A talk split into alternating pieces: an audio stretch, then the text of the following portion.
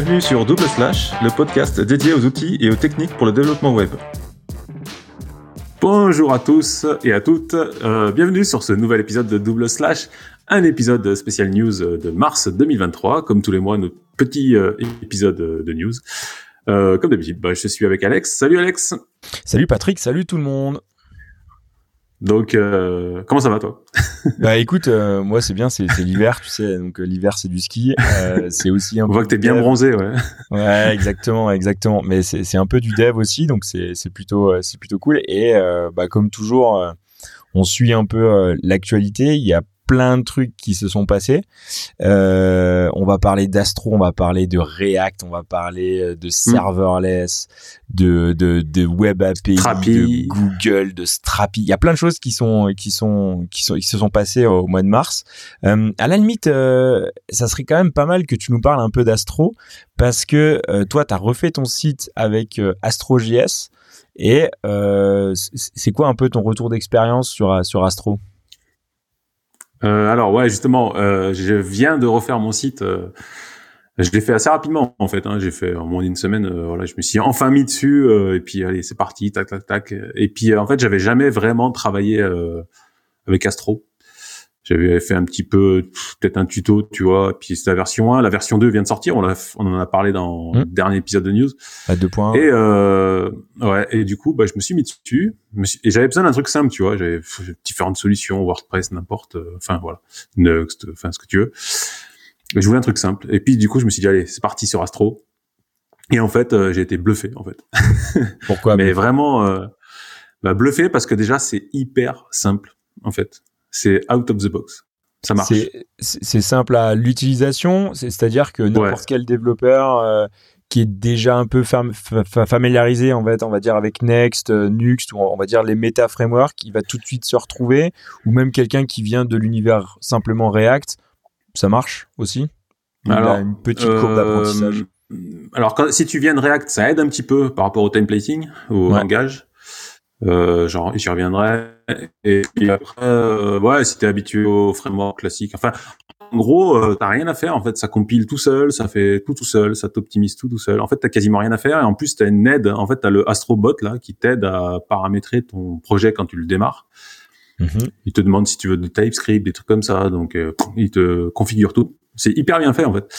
Et moi, surtout, je voulais du euh, Markdown parce que je voulais pas avoir de CMS derrière tout ça. Donc, du coup, c'était parfait pour ça. Euh, donc euh, voilà, je voulais faire un retour. J'ai dit ouais, je vais faire un retour parce que franchement, j'ai été bluffé. Tu vois, c'était la semaine dernière. J'ai lancé mon site euh, voilà, ce week-end.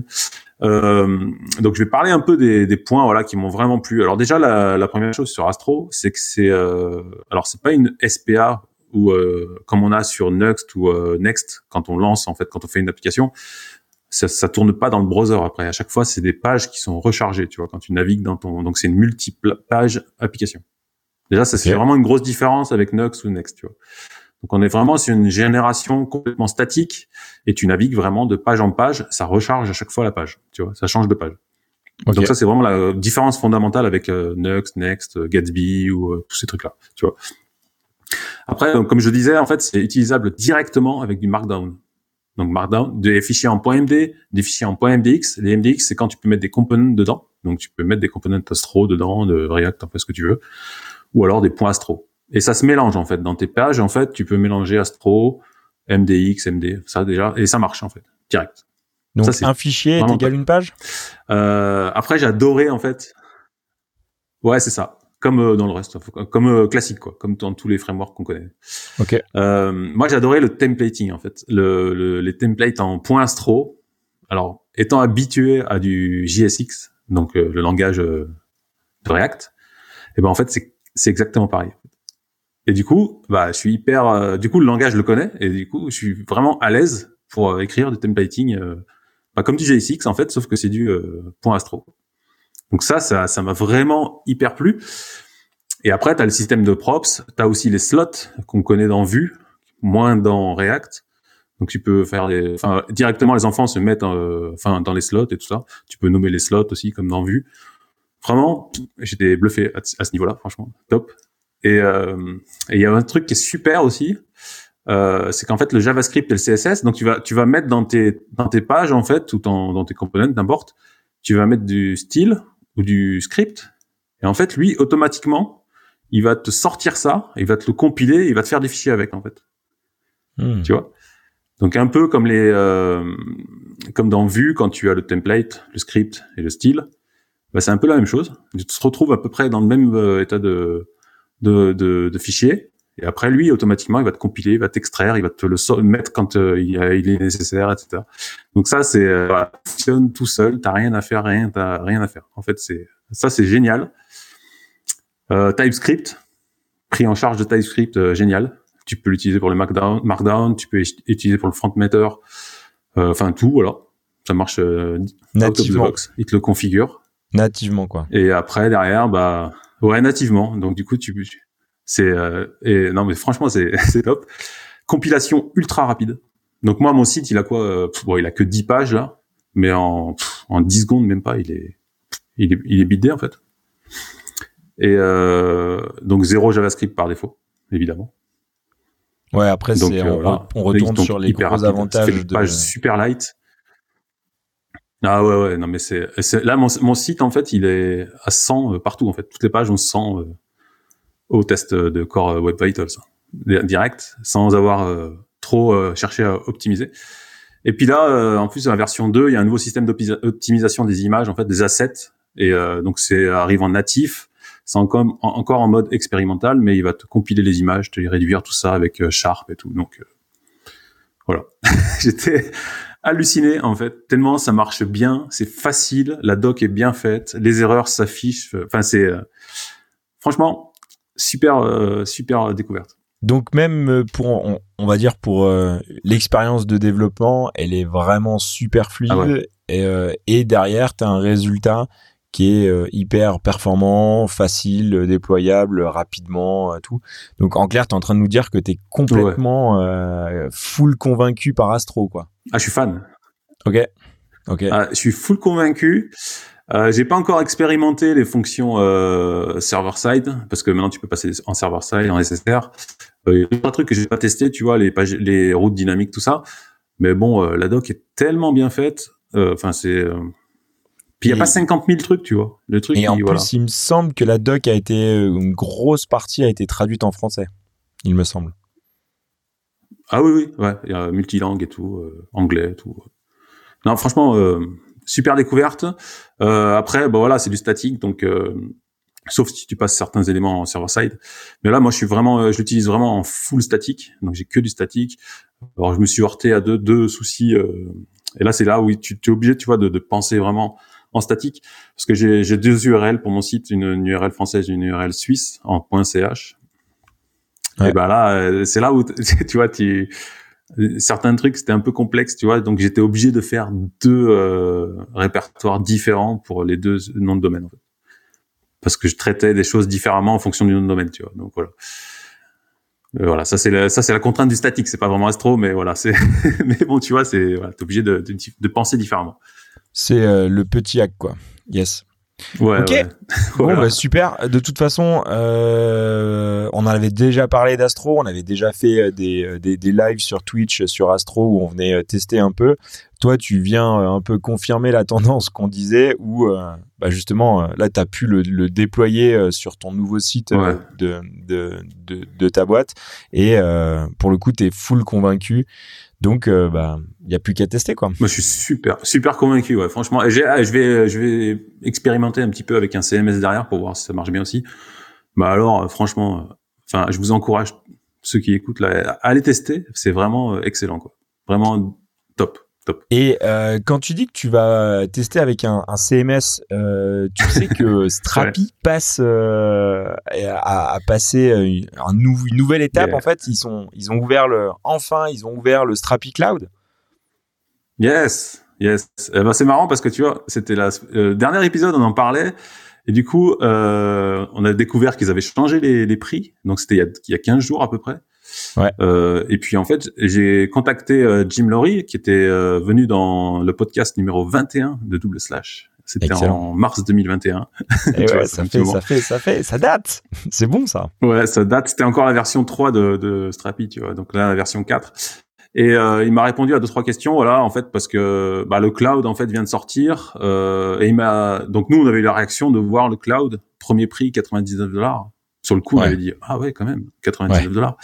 Et en fait, il, je lui ai demandé en fait, euh, bah voilà pourquoi ce pricing tout ça. Et en fait, lui, euh, il m'a dit, il faut pas comparer ça avec un pass. En fait, il faut vraiment, eux, ils se placent directement face à un content de foule. En fait, il m'a dit. Voilà, c'est donc content de foule, on est dans, dans ces mêmes tarifs, hein, euh, clairement. Euh, il me dit voilà, on est vraiment dans ce niveau, on se place face à content de foule. Sauf qu'en fait, euh, la différence c'est que ton Strapi, tu peux le customiser, c'est ton code source, etc. Donc ça va déployer dans ton cloud. Et derrière, en fait, il me dit, bah, le serveur, c'est un serveur qui est, qui est boosté. Il y a une base de données qui est boostée, qui marche super bien. Il y a un système de CDN, il y a un système d'emailing, et il y a aussi un système aussi en natif de CI/CD. Donc ça va déployer automatiquement avec ton GitHub. Ah ouais, donc en fait, c'est on pourrait dire que c'est un mix entre euh, entre euh, parce que tu gardes tu gardes quand même ton code et tu déploies ton code sur leur instance de cloud. Donc euh, ouais, c'est un peu un mix des deux quoi. Ouais, et en plus tu vois, tu as aussi accès au support avec ce, le cloud parce que tu passes automatiquement en, en, version entreprise. Donc tu vois, tu es vraiment en fait donc du coup 99 dollars quand tu dis tout ça en fait, tu dis ah ouais, quand même ouais, je pense que c'est c'est le bon prix. Quoi. Ok. Ça marche. Enfin, c'est ce que je pense. Après, je sais pas si t'es d'accord, mais euh, je ouais, que là, après, c'est moins euh, délirant. Ah, alors après, je, je, vais être honnête, euh, moi, j'ai pas assez poncé Strapi pour connaître hmm. tous les avantages et tout ça. Je, je, voilà, je sais que c'est un, un, CMS qui a qui offre beaucoup de, de, de flexibilité, euh, qui a beaucoup évolué ces derniers temps. Hmm. mais euh, j'ai pas assez de d'expertise euh, sur sur vraiment et sur l'utilisation de Strapi pour voir. Après, euh, moi, ce que je vois surtout, c'est que c'est eux qui vont qui vont gérer ton qui vont gérer tout l'hébergement et voilà ça c'est une tendance qui est un petit peu globale euh, sur beaucoup beaucoup de services donc on vient déléguer toute la responsabilité de la production euh, aux boîtes directement bah parce que donc ça ils savent faire. Et euh, par contre si tu gardes la custom vraiment garder un, code custom euh, ouais là c'est c'est un peu le, le, le bon compromis euh, entre les deux quoi. Donc c'est hmm. c'est assez sympa bah ouais, ouais. puis en plus si tu veux Strapi en plus c'est euh, c'est c'est du crud quoi. C'est tu tu enregistres tu sauves enfin voilà tu tu délètes tu c'est pas que de la lecture en fait comme certains passent CMS quoi. Mm-hmm. donc après, c'est, enfin, pour les entreprises, 99 dollars euh, pour un hébergement, euh, enfin, c'est pas énorme. Ça, ça, coûte des fois même parfois plus cher pour euh, si tu as de la maintenance dessus, tout ça. Donc non, c'est c'est pas mal. Et et évidemment, la, la, version self-hosted évolue aussi.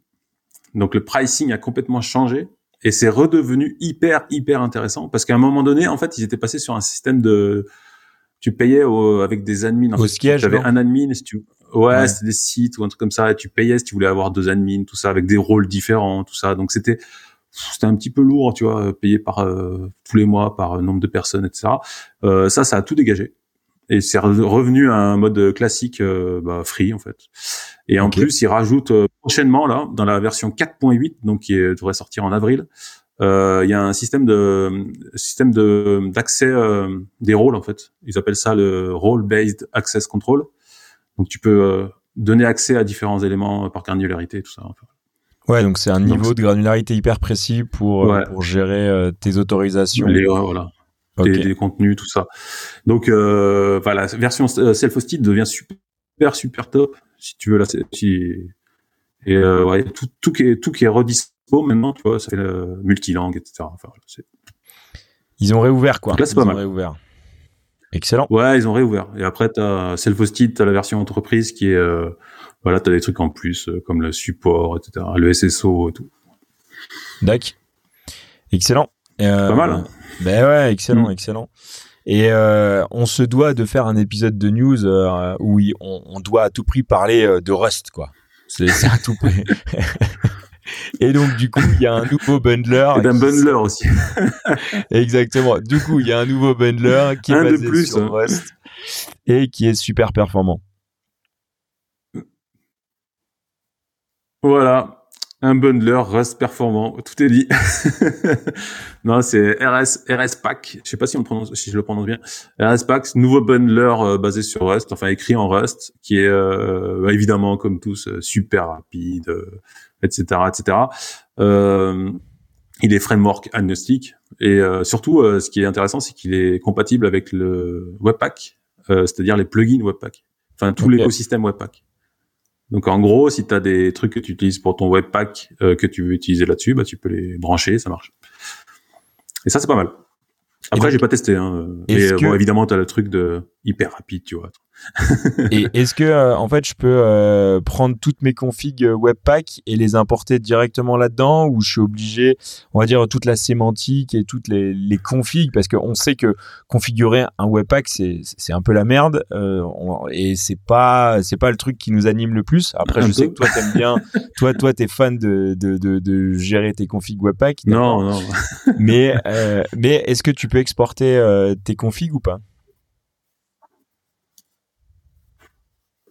Normalement, c'est euh, c'est un peu censé être zéro config alors euh, d'origine. Okay. Donc après, euh, il est censé, t'es censé pouvoir l'utiliser sans configurer quoi que ce soit. Et après, si vraiment effectivement tu as des choses particulières que tu veux utiliser, alors j'ai pas poussé, hein, j'ai pas testé encore, mais tu peux utiliser, voilà. C'est intéressant parce qu'en fait, si tu veux, quand tu laisses un bundler, après, le temps que l'écosystème se fasse, qu'il y ait des nouveaux plugins qui soient compatibles avec tel ou tel truc, ça peut être super long. Et là, le fait qu'il soit directement compatible avec un écosystème qui est déjà existant, en fait, c'est un avantage. Yes. Alors, après, ça va, ça va, bien marcher, ça va durer, tout ça. Après, euh, voilà. C'est un de plus, quoi. Ouais. On commence à en avoir pas mal de bundlers. Ça, ça, commence à faire quand même pas mal de euh, bundlers.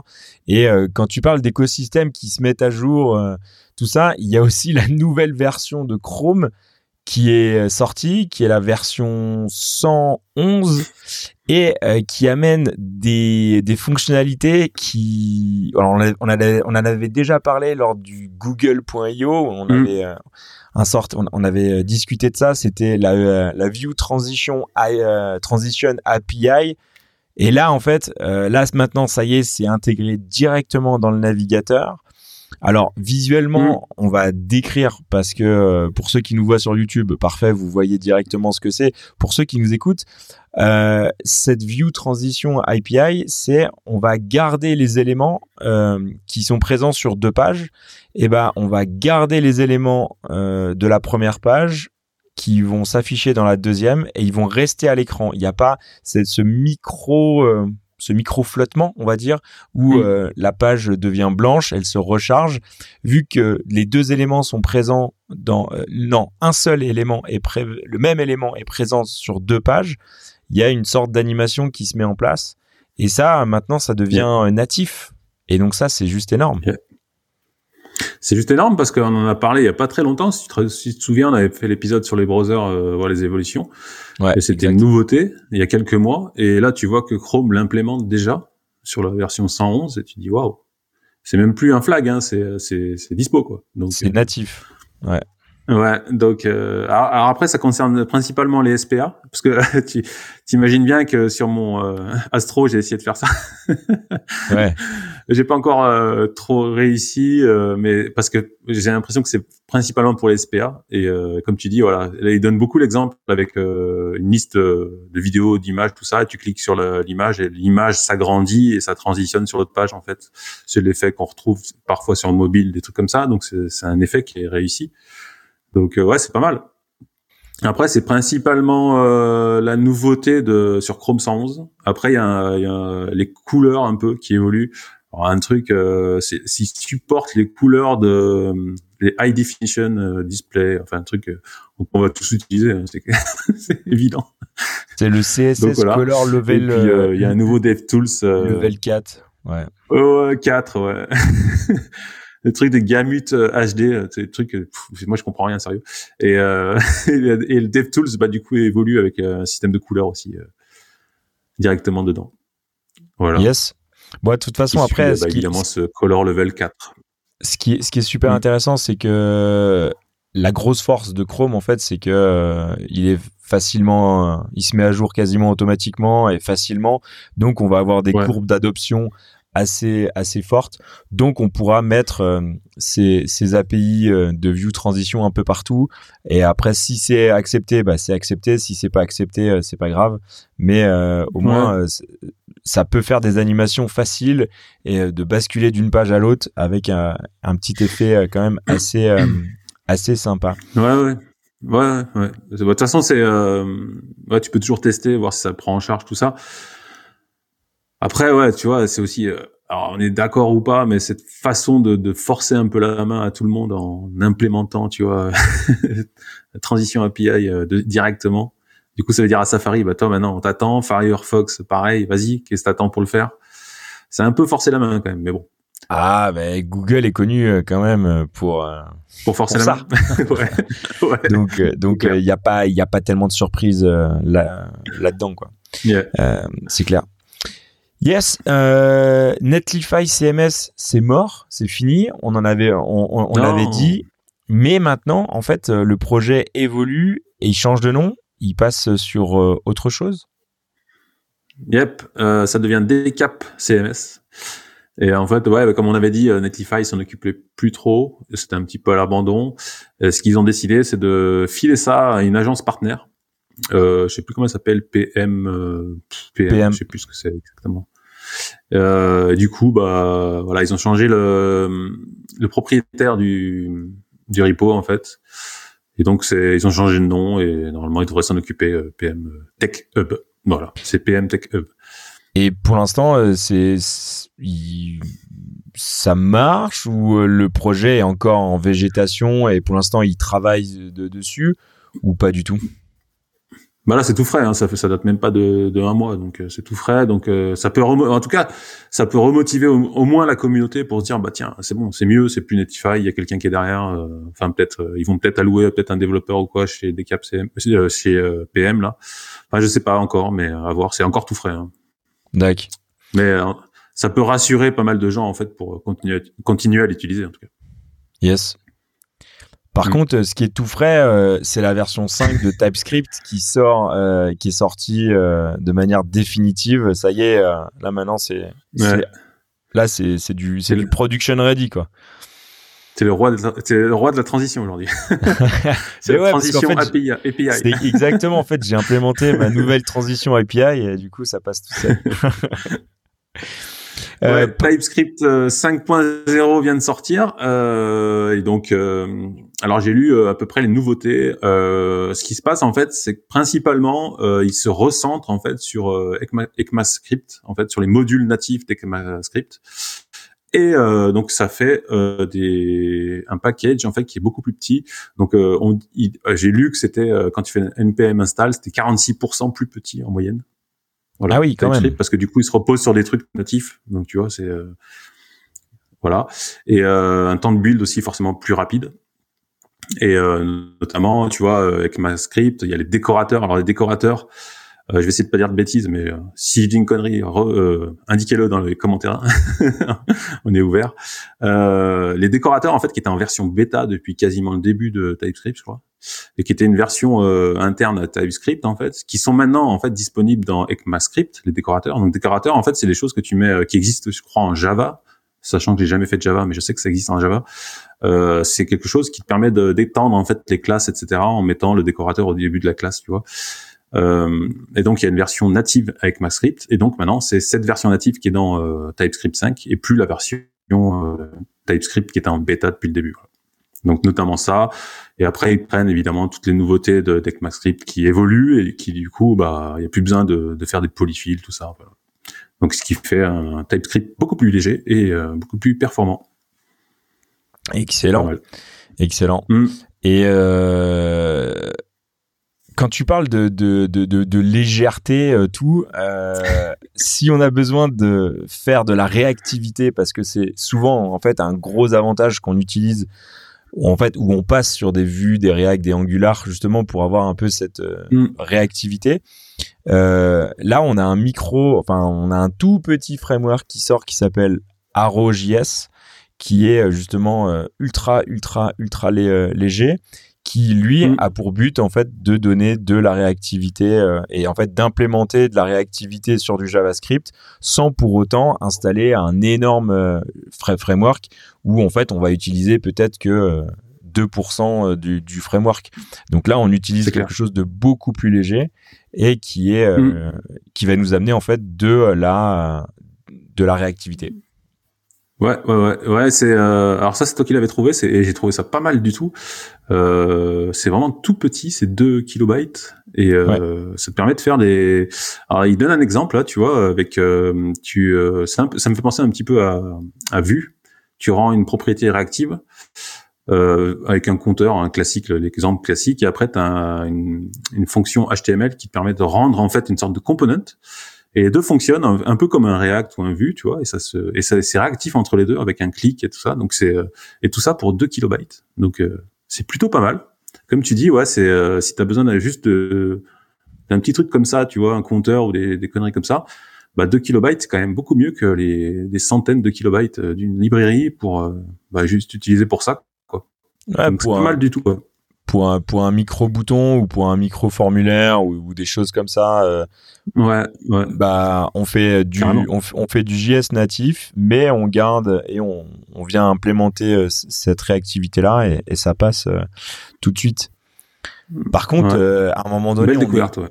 Ouais, non, carrément, c'est vraiment à, à, à, tester sur des micro-projets. Je pense que ça vaut vraiment le coup de, d'éviter de. C'est ArrowJS, hein. on n'a pas, je sais pas si on l'a dit. Ouais, ArrowJS, ArrowJS. Absolument. Par contre, euh, en termes de mastodon, euh, React, ça restera toujours React et il y aura toujours un écosystème euh, React. pourquoi React.dev euh, bah en fait il y avait une bêta, on en avait déjà parlé, je sais pas quand, dans quel épisode. En fait il y, il y avait une doc bêta qui était depuis un bon moment en fait en développement euh, qui était assez euh, intéressant parce qu'il demandait en fait, euh, l'équipe demandait aux, personnes est-ce que vous préférez des exemples comme ça ou comme ça machin. Donc il a fait un petit peu avec la communauté tu vois. Et là il vient de sortir enfin de sa version bêta. Et version officielle. Donc toute la doc React est refaite complètement. Elle est super bien faite. Elle est interactive tout ça. Tu peux chercher. Enfin les exemples sont vraiment bien.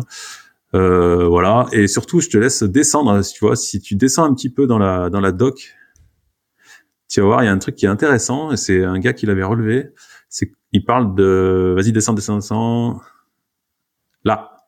Remonte un peu. un peu un peu là, ici là. Ouais. Si tu lis la phrase en fait, ils te disent que React c'est une librairie et que si tu veux faire en fait un système avec un routing tout ça, ben ils te conseillent d'utiliser Next.js ou Remix. Voilà. Ah, le, fameux, le fameux débat. Est-ce que c'est un framework ou c'est une librairie ou euh, tous les éléments de langage ben Là, euh, c'est fini, là, c'est clos, là. Ils ont dit c'est une librairie. Ouais, bien sûr, bien sûr. Mais de toute façon, enfin, oui, on le disait depuis de, de, de, depuis longtemps. C'est une librairie et si tu veux utiliser un framework, eh bah, tu passes sur Next ou Remix. Ok. Voilà. Bon, Maintenant, on pourra envoyer et ça. revient à ce qu'on disait. voilà, ce qu'on disait la dernière fois, on disait euh, que, enfin, quand tu fais une app maintenant un petit peu avec du routing, tout ça, bah, mm. ça, ça a pas de sens de pas utiliser euh, Next ou Remix ou Next. Eh ben, c'est marqué dans la doc de React par les créateurs de React. Donc là, il y a plus rien à dire. voilà. bon, Là, Patrick, euh, là, tu, là, on a enterré le sujet. On ne pourra plus jamais faire cette erreur-là. en tout cas, si on entend quelqu'un, on pourra lui envoyer directement react.dev. Le lien. et euh, tu vas dans la section Go Full Stack with a Framework et euh, tu lis le paragraphe. Ok. Voilà. ça marche. ça marche. T'as relevé sur Twitter un, un, petit cheat sheet euh, un cheat sheet. un, un cheat sheet quoi euh, tout simplement sur Pina donc Pina qui est le, le la gestion en fait du, du state et des stores sur euh, Vue euh, Vue 3 mm. et euh, sur une feuille A4 en fait on a euh, l'essentiel de toutes les infos possibles et imaginables pour utiliser Pina correctement Ouais, ouais, ouais, c'était euh, lors de ce week-end. Euh, bah, le week-end dernier, j'avais vu euh, School euh, qui faisait un week-end free et en même temps il faisait des tweets et puis j'ai vu passer ce, ce cheat et sur Pigna qui est la, ouais, comme tu dis, le store officiel de Vue 3. Ah ça y est, il est officiel maintenant. Ah oui, ça avait été dit par Evan Yu, je crois. Hein. Ah, c'était vraiment ah, officiel, il me semble. Hein. Okay. Pigna, euh, au moment où tu vois, il y a des combats sur LinkedIn par rapport à Redux. Alors, tu vois, chez, React, le store, c'est compliqué. Et il y a un débat en ce moment avec Redux. Faut-il utiliser Redux ou pas? Est-ce que c'est Redux c'est mort, etc. si toi t'as as de la chance, t'as jamais fait de Redux. t'as vraiment de la chance. Je suis content.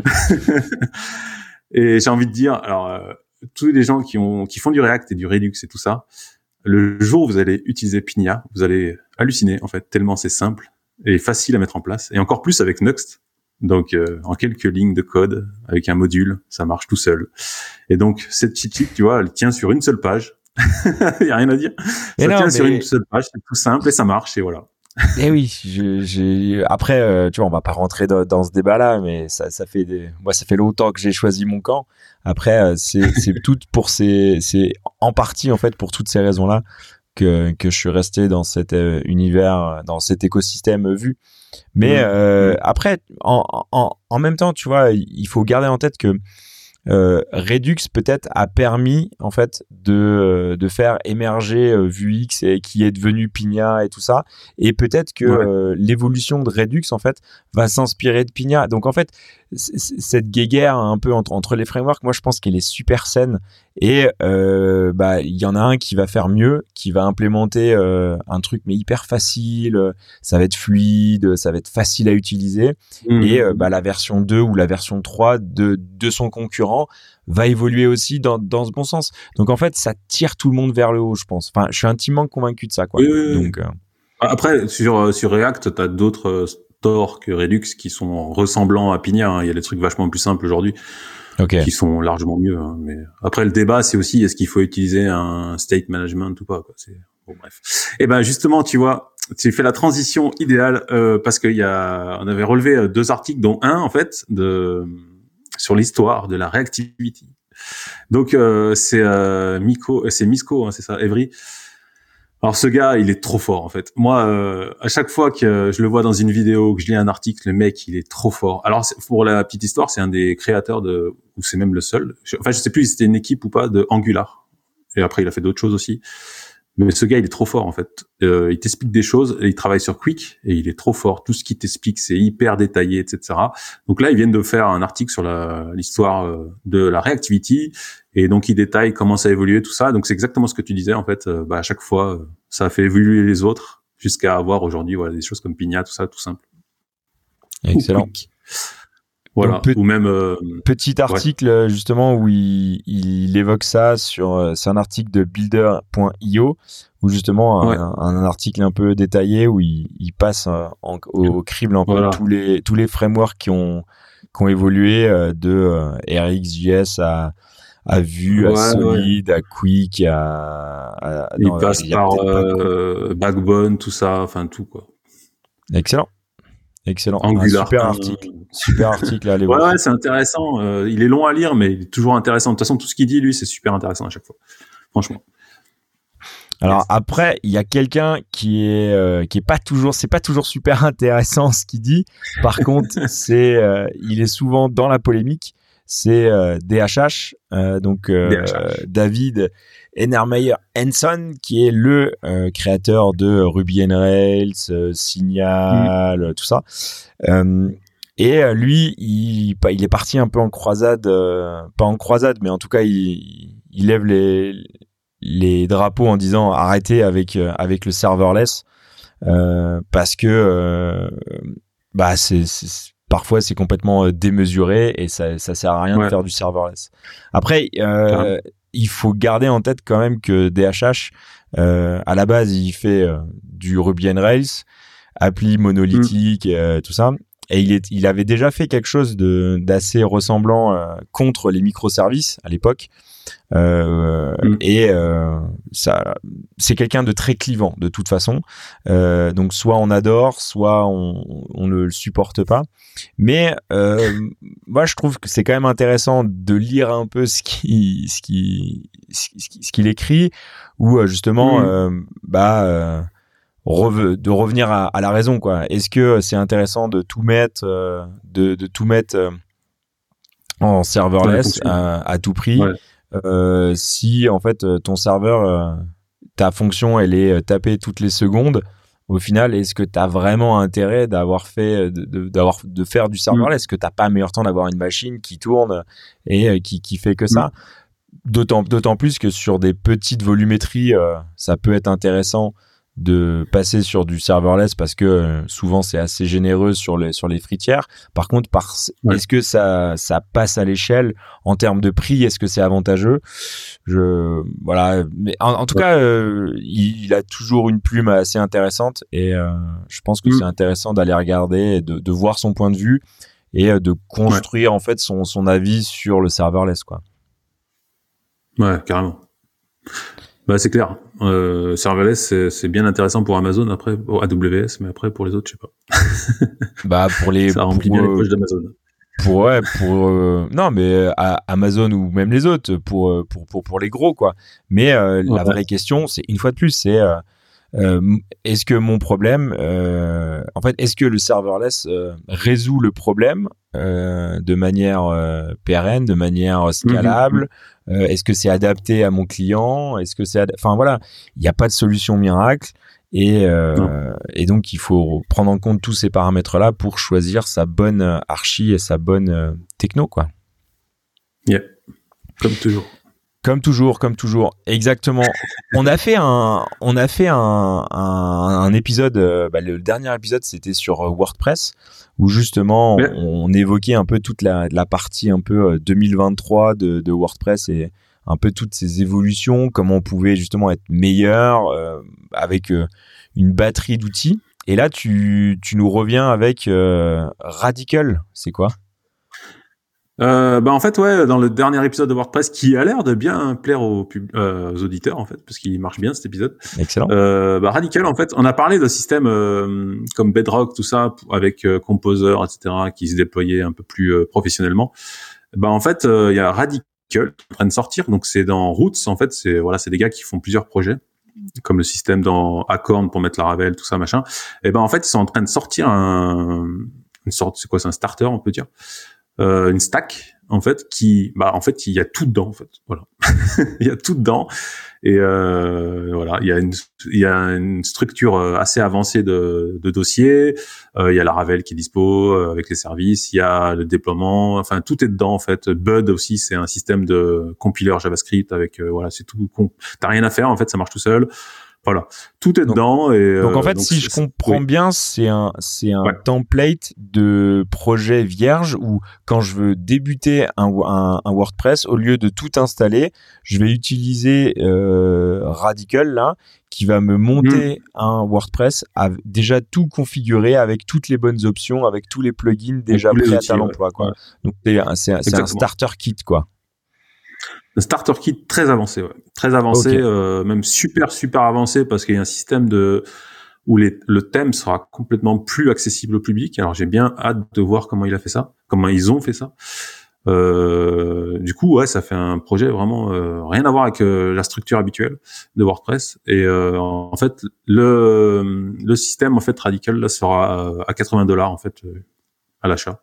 Ah, c'est payant. L'utiliser. C'est payant. Ouais, ce sera un petit payant. Bon, 80 dollars, c'est pas c'est pas le bout du monde pour le travail qu'il y a derrière. Et après, voilà, euh, tu peux l'utiliser, déployer les sites, tout ça avec. Donc c'est, euh, j'ai hâte de voir ça. Ça sort normalement à la fin du mois. Ok. Euh, et je crois, voilà, fin mars. Et euh, j'ai hâte de voir comment ça va fonctionner parce que ouais, il y a des concepts assez poussés là pour du WordPress. Yes. Cool. Euh, un, un, truc aussi où on essaye de, de, pousser un petit peu sur les sur le podcast, c'est euh, un peu tous les outils qu'on a trouvés euh, entre toi et moi ou euh, des choses qui nous ont vraiment facilité la vie. Et moi, je voudrais parler de d'un site en fait qui s'appelle Web API Check, qui est en fait mmh. visuellement super intéressant parce que euh, on a des donc des API web qui sont accessibles depuis notre navigateur. Et là, en fait, le concept c'est hyper visuel. On va ouvrir cette page, donc la web check.com directement sur le navigateur depuis notre appareil. Et en fait, on va voir instantanément une, une mosaïque, euh, soit euh, verte avec toutes les API qui sont bah, accessibles, disponibles sur cet appareil-là, ou complètement grisé, c'est-à-dire celle-ci n'est pas accessible sur ce sur ce device-là, ou en mode expérimental. Donc soit derrière des flags, soit en mode pas encore tout à fait possible à, à, utiliser. Et en fait, je trouve ça super intéressant parce que quand on fait des tests, bah euh, ou quand on va développer notre application, on va utiliser des, des API et là on peut directement tester sur euh, bah, toutes les machines. Euh, donc c'est mm. assez euh, c'est en fait c'est assez visuel même si on, utilise souvent Can I Use voilà ok c'est c'est c'est un, outil qu'on utilise aussi mais là en fait je trouvais le truc super visuel et super pratique à voir Ouais, c'est pas mal du tout. C'est pas mal du tout parce que ça te permet de, de tester sur euh, différents browsers, sur mobile, etc. Tu peux aussi aller sur euh, Browser Stack ou des choses comme ça, tu sais, qui te sur des des machines virtuelles là, et du coup bah tester euh, sur des versions de navigateur et voir ce qui est pris en charge ou pas. Donc c'est c'est facile à voir en fait. Ouais. Si t'as besoin d'un truc, j'ai le cache API ou des trucs comme ça, tu le vois de suite en fait. Donc c'est pas mal du tout. Ouais. Carrément. Mm. Carrément. Euh, est-ce que tu as un autre outil, toi, ou pas du tout à nous partager aujourd'hui? Euh, là comme ça, non, j'ai pas d'outils euh, sous la main. j'ai pas préparé d'autres outils. Ok, mais, euh, mais en fait, je savais plus du tout. je savais plus du tout. Écoute, un, je trouve qu'on on a fait un peu le tour de tout ce qu'on avait pu voir. Est-ce que tu vas rajouter quelque chose, Patrick? Non, merci à ceux qui nous soutiennent, le podcast, et puis euh, bah, ceux qui veulent nous soutenir, eh ben, allez sur la page soutenir du, de la, du site du podcast, double slash.dev, et puis euh, bah voilà, merci à tous. Merci d'avoir écouté, et à bientôt. À bientôt. Ciao, ciao. Salut. Ciao. Retrouvez Double Slash sur vos plateformes de podcast préférées et sur le site internet du podcast www.slash-podcast.fr. Sur le site, vous allez retrouver tous les liens de l'épisode, les références évoquées durant l'émission.